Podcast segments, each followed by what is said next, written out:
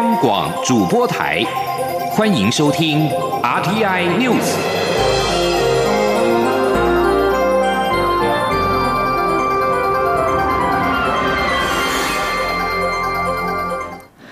各位好，我是张旭华，欢迎收听这节央广主播台提供给您的 RTI News。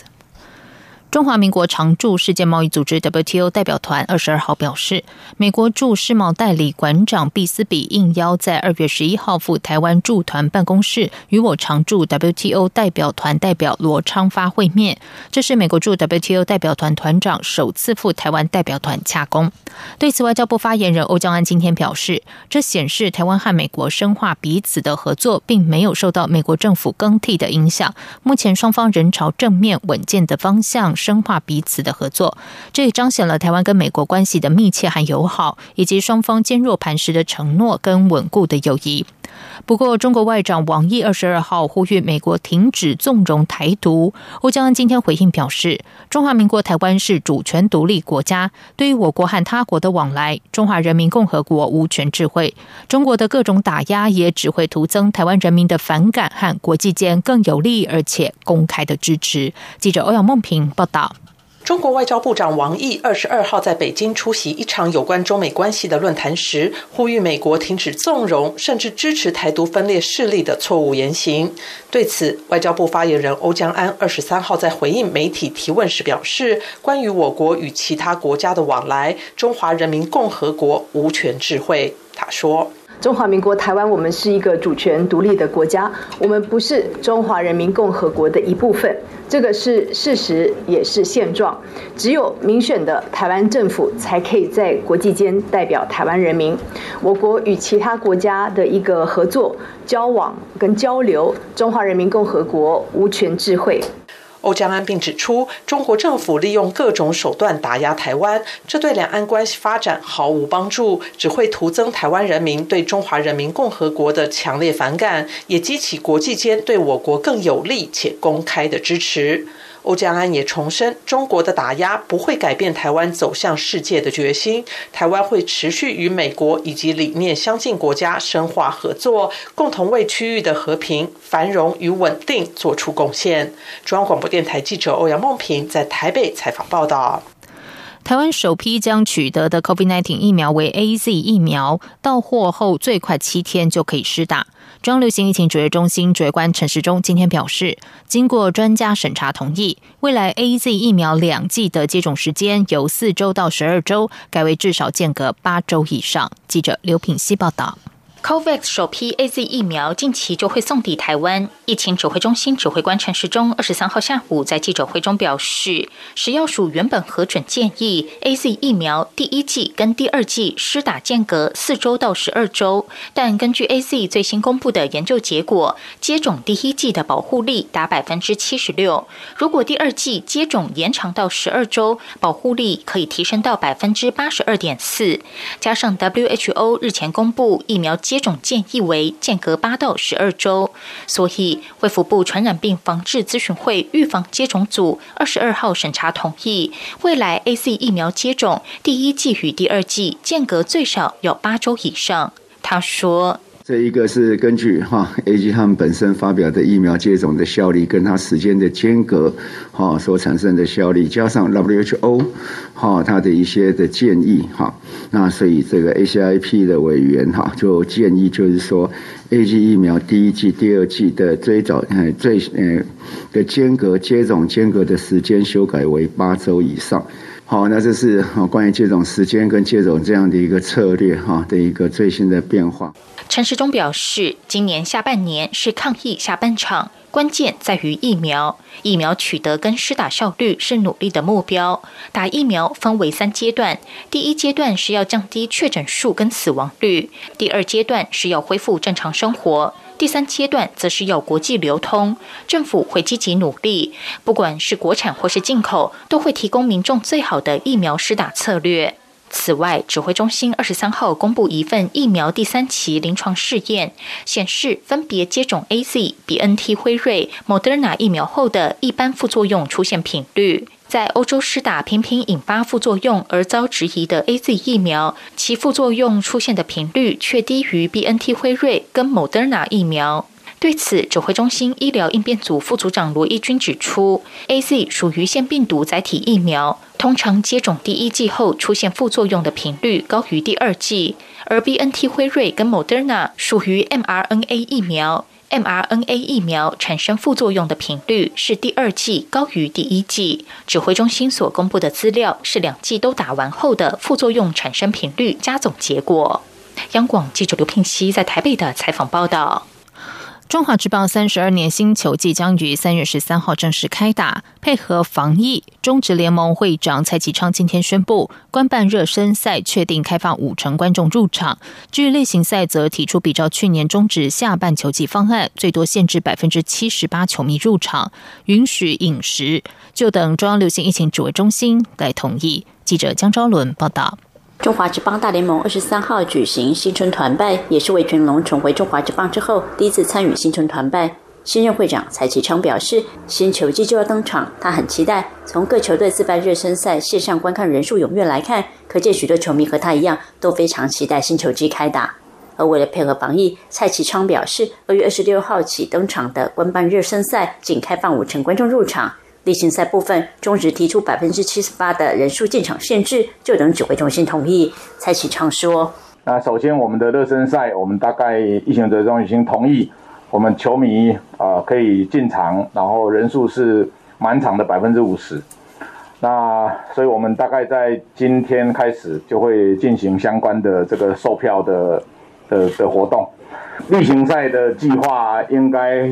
最最已经送已经送了嘛哈，基本上都是比照去年的方法来进行，等于是去年的后半段的百分之七十八，然后可饮食。上任之初，蔡启昌曾表示将检讨联盟相关争议条文规定，经过这阵子与各球团讨论后，确定今年执行辅助判决的部分，除了从原本第七局改到第八局，缩短赛事时间。重播辅助判决画面，也会现场与电视转播同步。蔡启昌说：“我们会在裁判这个行使电视辅助判决之后，呃，球迷朋友希望这个看到为什么裁判会判，会维持原判或者要改判，我们必须把裁判判决的一一一那个那个证据画面直接秀在球场的荧幕上面，就是透明嘛，让大家看到裁判他的新政是怎么新政的。”另外，自由球员制度还有本垒冲撞事件等联盟规章修正建议条文也都已经完成，就等各领队与球团确认，就会对外公布。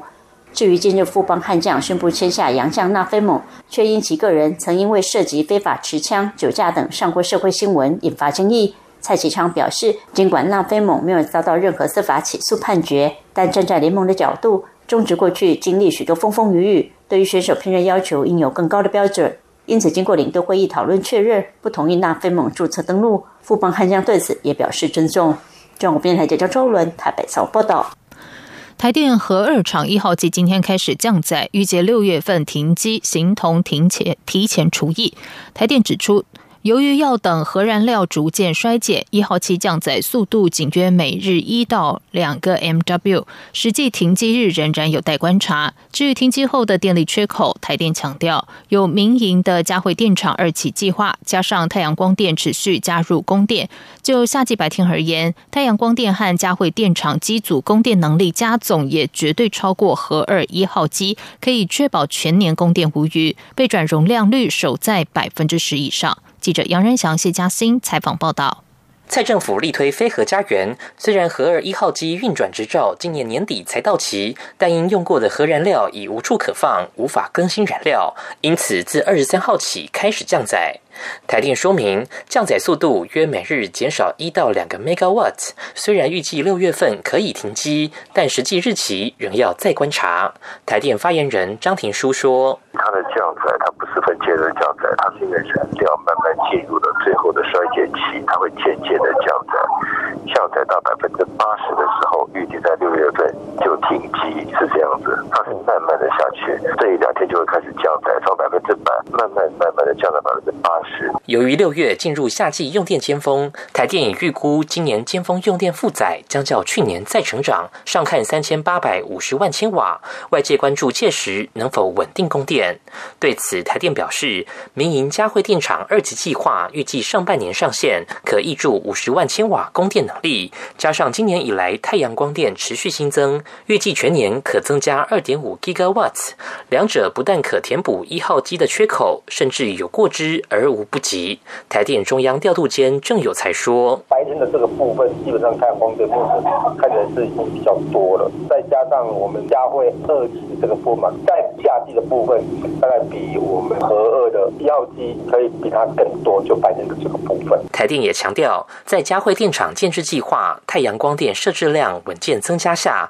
今年供电灯号仍可亮出供电无余的绿灯，备转容量率可超过百分之十。中央广播电台记。者杨仁祥、谢嘉欣采访报道。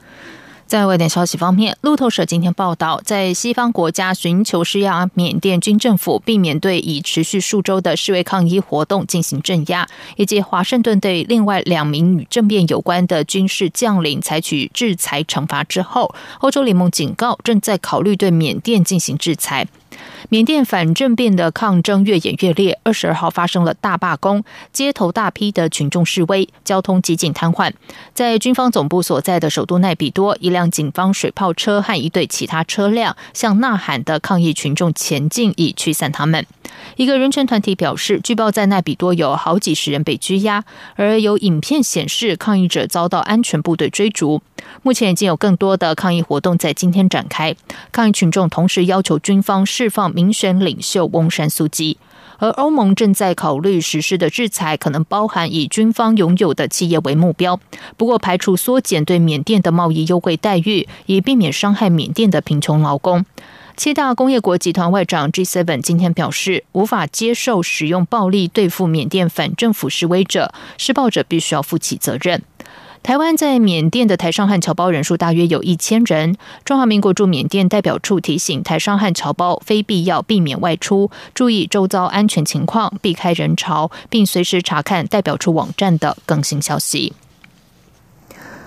澳洲国会议员今天朝向通过一项里程碑的立法进一步迈进，将可以迫使脸书和谷歌为媒体的新闻内容付费，并渴望为其他国家强化法规树立先例。加拿大和英国也正在考虑跟进。在全球的注目焦点之下，澳洲参议员今天持续就这项已经获得众议院支持的新闻媒体议价法进行辩论。澳洲政府在参院并没有享有多数的优势，但是在面对这些科技巨擘的大声抗议下，在野的劳工党已经表态将支持这项立法。澳洲财政部长弗莱登伯格以及脸书表示，双方在媒体法的关键面向上已经达成和解。强烈反对立场的脸书十八号全面封杀了澳洲的新闻连接行动，包括好几个州政府和紧急服务部门也受到波及。在澳洲政府同意修改全球第一个严格规范科技巨播的媒体法之后，社群媒体平台脸书今天表示，将解除对澳洲媒体脸书页面所实施的备受争议的禁令。世界卫生组织 WHO 已经敲定一项无过失赔偿计划，透过疫苗全球取得机制 COVAX 取得并施打 COVID-19 疫苗而出现严重副作用的九十二个较贫穷国家的民众将可获得赔偿。路透社报道，此举有助扫除疫苗接种计划的一大障碍。世卫在声明中说，这也是第一个、唯一一个在国际层面运作为接种疫苗出现严重副作用人士提供赔偿机制。全球疫苗与预防注册联盟执行长伯克利说：“赔偿金协议为 COVAX 提供巨大的推动力，所使用的款项来自捐助者。世卫也和保险公司安达合作，以确保赔偿计划的保险范围。”美国联合航空一架波音777客机二十号出现了发动机在空中故障起火、碎片沿途掉落的惊悚场面。美国国家运输安全委员会二十二号指出，初步调查显示，发动机扇叶损伤和金属疲劳吻合。目前，全球一百二十八架使用同款发动机的波音777客机已经全面停飞。联航二零一八年二月也曾经发生飞往夏威夷的波音七七七班机发动机扇叶金属疲劳导致故障的事故。运输安全委员会将调查联航二十号事故时为何发动机整流罩会发生脱落，以及发动机的供油已关闭却仍然着火的原因。这里是中央广播电台台湾之音。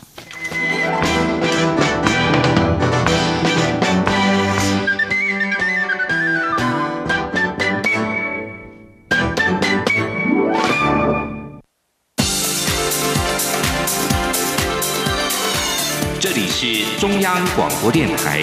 台湾之音，欢迎继续收听新闻。时间是十九点十五分，欢迎继续收听新闻。卫福部正在研议取消百元以下药费与慢性病处方签的部分负担，原本免付费的负担的检验检查费也可能要收费，急诊轻症的部分负担也要调高。卫福部长陈时中今天表示，目前已经有草案，但还需要详尽讨论。此外，旅外国人停付保制度确定要改，卫福部这会期就会提出修法草案。记者刘品希报道。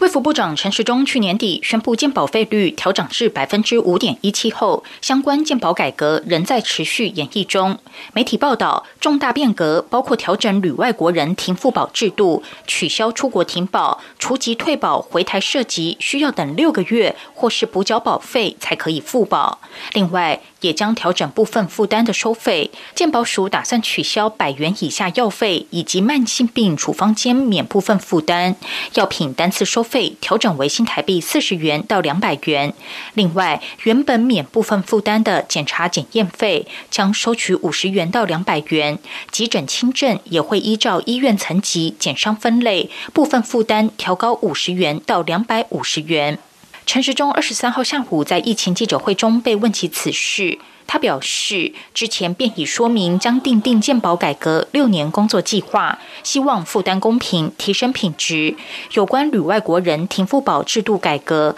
卫福部会在这会期提出修法草案。至于部分负担，目前也已经有相关草案，但还需进一步详尽讨论。他说。当然就是一些部分负担啊，希望能够更共同的哈，使用的越多，能够有一点共同负担费用的这个部分负担这一部分。那部分负担，我们已经有一些相关的草案，不过确实这还是需要一些哈，做一些比较详尽的讨论了哈。不过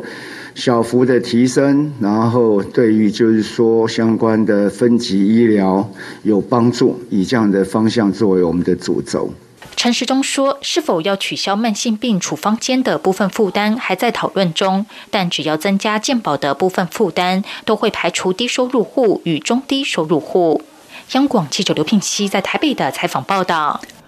共机频频借由演训扰台，台湾民众党智库今天举办座谈，邀集军事专家及学者共同分析台湾所面临的军事威胁。空军前副司令张延廷指出，未来中共对台武赫将会随着他们的军力提升而增加，我国军也会面临消耗战，需要适时调整做法。台湾也要小心因应，切勿擦枪走火。记者林永清报道。民众党智库二十三日在台大国际会议中心举办座谈会，共商台湾的安全战略环境与威胁。座谈会由党秘书长谢立功主持，空军前副司令、现任清华大学荣誉讲座教授张延廷分析，台湾在第一岛链位处中央，在美国的印太战略中占据重要位置。张延廷警告，随着中共军力提升，未来台湾面临武赫的次数也将增加，要小心应应，切勿擦枪走火。张延廷说。中共对我们台湾的这方面的军事上的活动，不管是武武赫也好，或者是武破武力上的这种威迫也好，将来只会随着他军力的提升，在台海的活动会增加。那我们要怎么去应对？是不是消耗战？这消耗我们，因为我们要去应对，所以我们看看要怎么去调整。那第二个，不要擦枪走火。中正大学战略国际事务研究所助理教授林颖佑也提醒，台湾在资讯战争中也面临可能左右选举结果的威胁，尤其数位时代的舆论战可以选择受众，更容易大量复制传播。林颖佑说：“那为什么现在的舆论战、现在的认知战会有这么多的讨论？蛮大一个原因，就是因为在数位时代，它可以去选择受众，就像我们今天讲的，在行销学里面很喜欢讲的 target market。”谢立功强调，面对中共的压力，两岸寻求武力的平衡是不可能也不必要的事。统治者最大的责任就是把人民照顾好，而不是把军人推上战场。台海情势攸关我国民主自由、经济繁荣的成果，必须谨慎应应。央广记者林永清采访报道。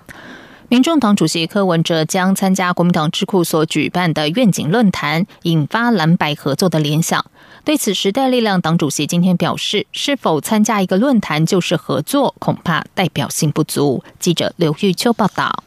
台北市长、民众党主席柯文哲将参加国民党愿景台湾二零三零论坛，并与国民党主席江启臣首度同台，引发蓝白合作的联想。未来第三势力的发展也引起各方关注。时代力量二十三号举办台湾的政党政治第三势力的发展空间座谈会，对于蓝白合作议题，实力党主席陈椒华受访时表示，一个论坛不足以代表合作，但只要是有利于民众的议题，实力会。寻求与他党合作，共同推动。其实，在议题上，呃，在野党或者是执政党，我们都有在议题上会有部分的一些合作啦。那呃，是不是呃，所谓呃，只是一个论坛就是合作？我想这样子的一个呃。代表性其实还是不足啦，就是说未来真的是对呃人民有益的，呃值得去呃大家一起推动的，包括一些宪改的部分，大家还是会努力去合作啦。而面对二零二二年的选战，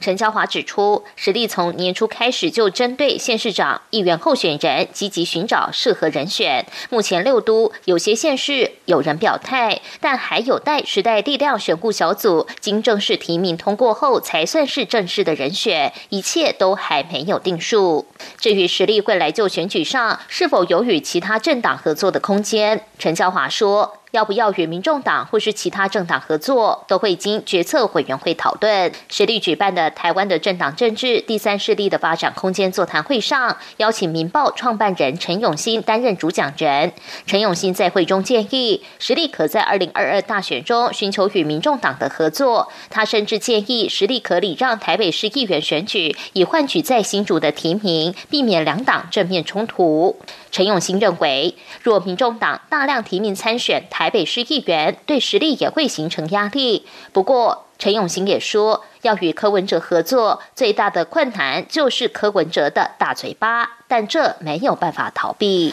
同时，陈永新也建议，实力应强化宣传，向台湾人证明实力也有执政能力，不是只会监督揭弊。陈永新说：“实力若能在国会扮演重要的杠杆角色，让重大法案顺利通过，就能确实做出贡献。”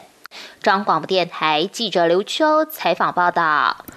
接下来关心的是，中央气象局表示，今天台湾在北有东北季风、南有杜鹃台风减弱后的低压低气压云系的影响，北部东半部还有恒春半岛的云量都增多，并且有一些局部的短暂雨。但这波东北季风明天就会减弱，直到二十六号的元宵节，东北季风又会再度南下，届时不仅降雨范围扩大，气温也会更凉一点。不过预估到二二八当天就会再度回暖。记者吴丽君报道。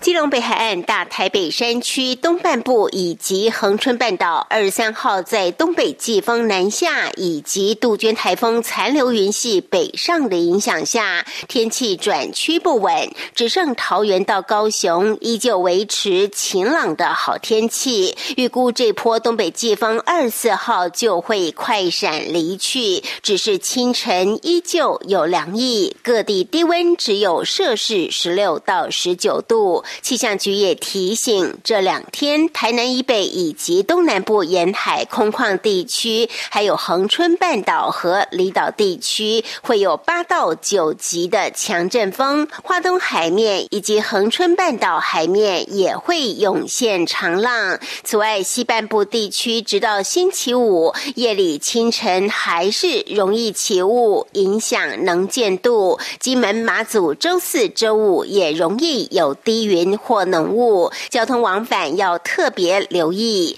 值得注意的是，周五元宵节以及二二八连假头一天，又有另一波东北季风来袭，届时不仅降雨范围会扩大，气温也会比这两天再下滑一些些。气象预报中心简任记正吴婉华说：“下坡东北季风是在星期五增强，到星期六这一段时间，水汽会比这一波多一些些，所以北部东半部地区、恒春半岛和中南部的山区会有一些短暂降雨的现象，连西半部的平地云量也会增多。那在温度方面，我们预估北部的低温大约在十五度左右，中南部十六、十七度，整个东半部地区大约十八、十九度，而北部、东北部这段时间的高温会比这两天再降一些些，大约是二十二度、二十三度。那华东地区的高温到二十四、二十五度，中南部则是二十七度。所幸下坡东北季风也不会逗留太久，在二八假期后两天，各地就会重新投入春阳的怀抱，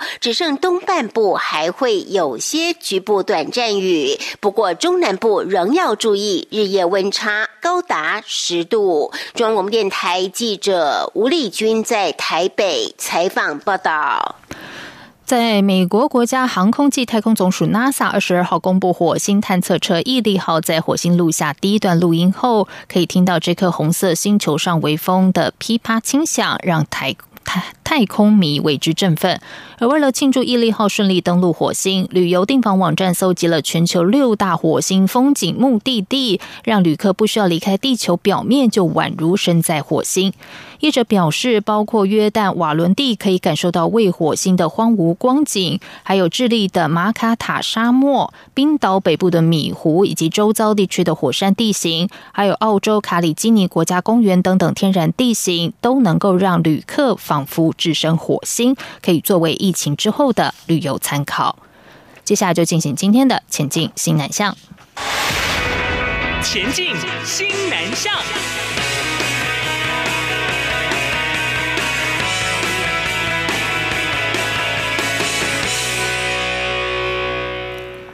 为了照顾新住民在台湾的就学、就业等权益，教育部国教署建制东南亚十一个国家的国中小学资料库，简化学历认证申请流程。来自这十一个国家的新住民，只要持国外国中小学学历证明文件，也就是毕业、结业证书或是成绩证明，加上切结书，就可以向所在地县市政府申请采认，不必再搭机回到母国的台湾驻外馆查验，也不用将相关文件翻成中文，便利。许多记者陈国伟报道。教育部国教署委托国立暨南国际大学办理新住民及其子女国外国中小学学历采认计划，协助查验各地方政府所受理的东南亚新住民学历，并建制东南亚十一个国家的国中小学资料库，提供地方政府参照，加速办理作业。国教署科长曾伟杰表示，十一个国家包括马来西亚、印尼、泰国、菲律宾、新加坡、汶莱、越南、辽国、缅甸、柬埔寨及东帝汶。台湾的新住住民，他主要是东南亚的移民呐。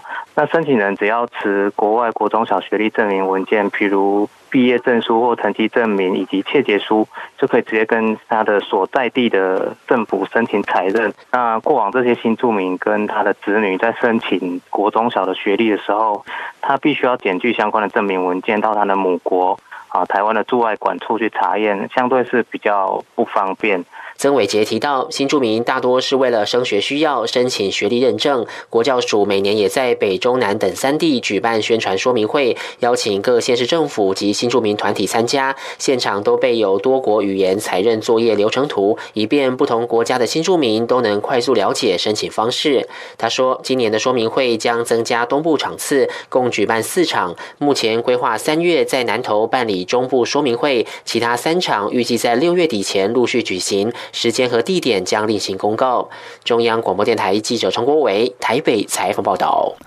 越南临潼省有许多的兰花园，而这股种植风潮最先是由台商带起，历经三十年开枝散叶，当地一家台企几乎吃下越南出口日本蝴蝶兰的切花总量。在稳定成长的越南内需市场上，台商也积极的抢进。灵通省位于越南西部高原地区，而拥有花都美誉的省会大雷市，以花卉等高价值经济作物为特色。滩头堡率先由台商攻下。台商在灵通省的故事可以回溯到一九九零年代第一次的南向政策，而如今位于灵通省丹阳县的 Apollo 公司，两千零三年成立，由台湾黄基公司给予技术和业务支持，主要产品是蝴蝶兰切花、盆花以及种苗。另外，位于大雷的 Bonnie Farm 有限公司则是锁定了越南的内需市场，负责人张瑞妍一九九八年转进越南，由于早期越南花卉周边产业并不发达。张瑞妍于是自己组培育苗，建立运输车队，透过产销运输一条龙，克服了外在的不确定因素。以上新闻由张旭华编辑播报，这里是中央广播电台台湾之音。